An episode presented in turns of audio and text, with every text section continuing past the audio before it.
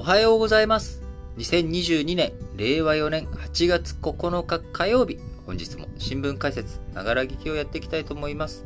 えーまず最初の話題、丸1としまして、えー日本のね、国全体の海外とのお金のやり取りを示す経常収支、えーこちらの黒字がですね、まあ、今急減してしまっているということで、えー経常黒字の額、昨日財務省が発表しました2022年上期1月から6月の速報値、前年同期比63%減の3兆5057億円だったということで、えー2014年上期以来8年ぶりの低水準となってしまいました。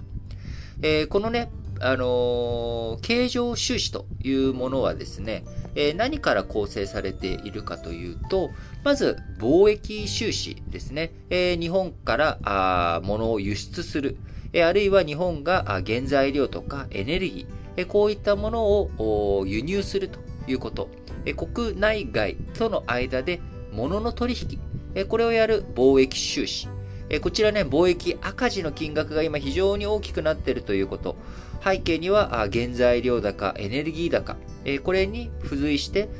日本円安傾向、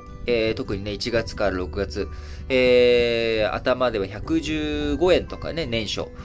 それぐらいの水準だったものが130円台後半にまで、えー落ち込んでいったと。円の価値がね、下落してしまったと。で、ドルベースでも金額が高くなってしまっていた原材料とかエネルギー。えこちらの影響を受けて、え貿易赤字の金額がね、非常に大きくなってしまっているというのが、今回、経常収支の赤字じゃないや、ごめんなさい。経常収支の黒字額が大きく減ってしまった要因、背景にあるわけです。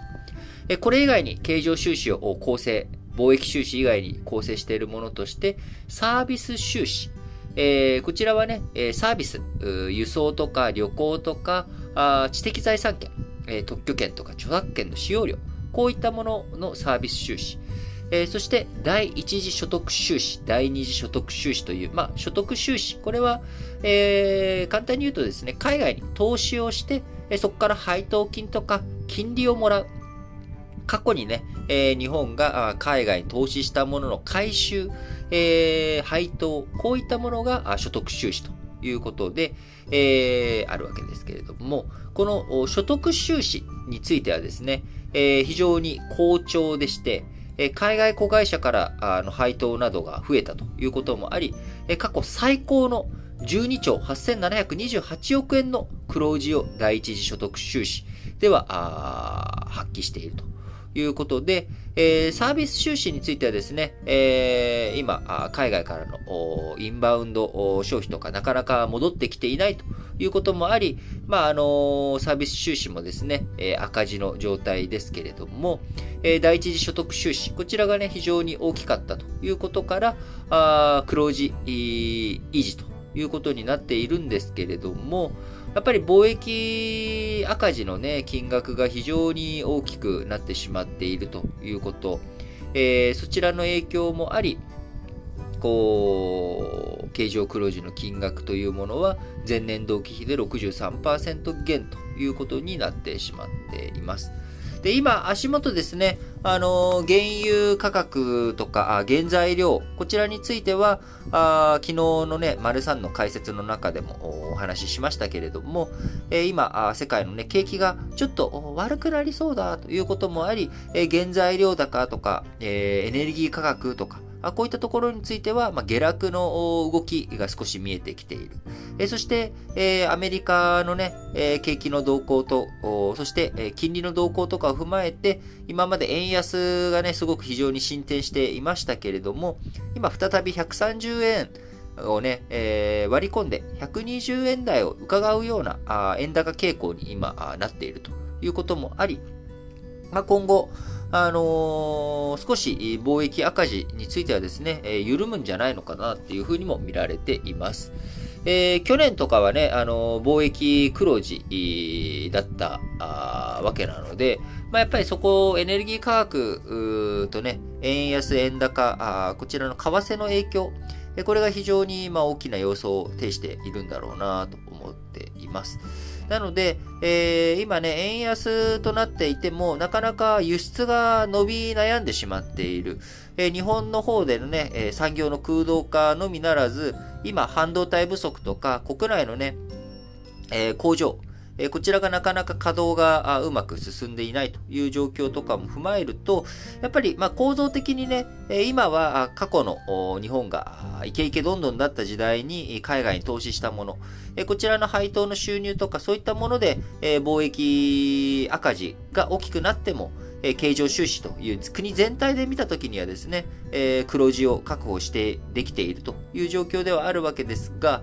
まあ、やっぱり今後のことを考えていったときに、なんとか貿易収支をね、黒字化させていく方向、えー、これをある程度目指していくっていうのが必要なんだろうなと。えー、そしてくると、やっぱり日本に工場とか産業、こういったものをどういうふうに誘致、進めていくのか。あ今度ね、TSMC の工場が熊本県にできますけれども、えそれに限らず、え日本国内、えどういうふうに工場を誘致して、え作っていくのか。サプライチェーンの中でね、えー、日本での役割、えー、こちらもね、えー、また少し見直しをしてバランスよく取っていくっていうことが大切なんだろうなと思っています。えー、今後、中国とアメリカの対立も深まっていくと、えー、日系企業でね、中国に進出して現地、中国で、えー、工場を稼働させているっていうところについて、まあ、一部、あのー、まあ、ベトナムとか東南アジアの方に、ね、チャイナプラスワンっていう形で工場移転が進んでいる方向ありますけれども、え、それだけじゃなく、まあ、国内にもね、少し回帰させていくっていう動き、えー、検討を進めていく上で、やっぱ最大のポイントになってくるのは、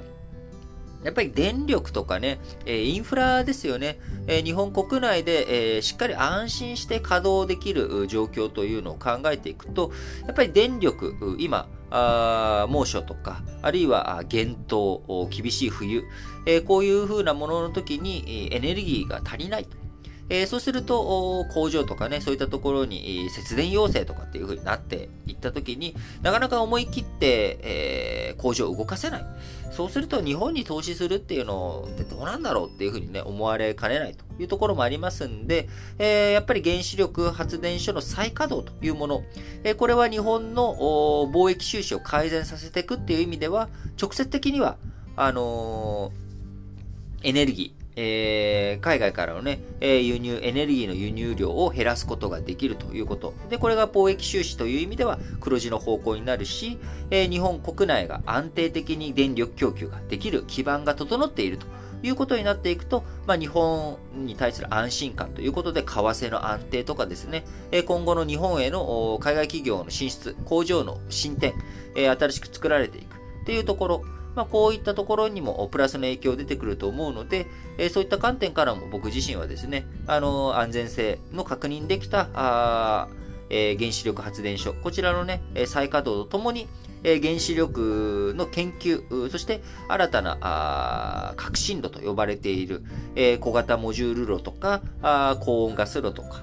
新しい形態の原子力発電所、こういったものの稼働、研究、進めていくっていうのが、日本の経済のを見ていく上で非常に重要なんだろうなと思っております。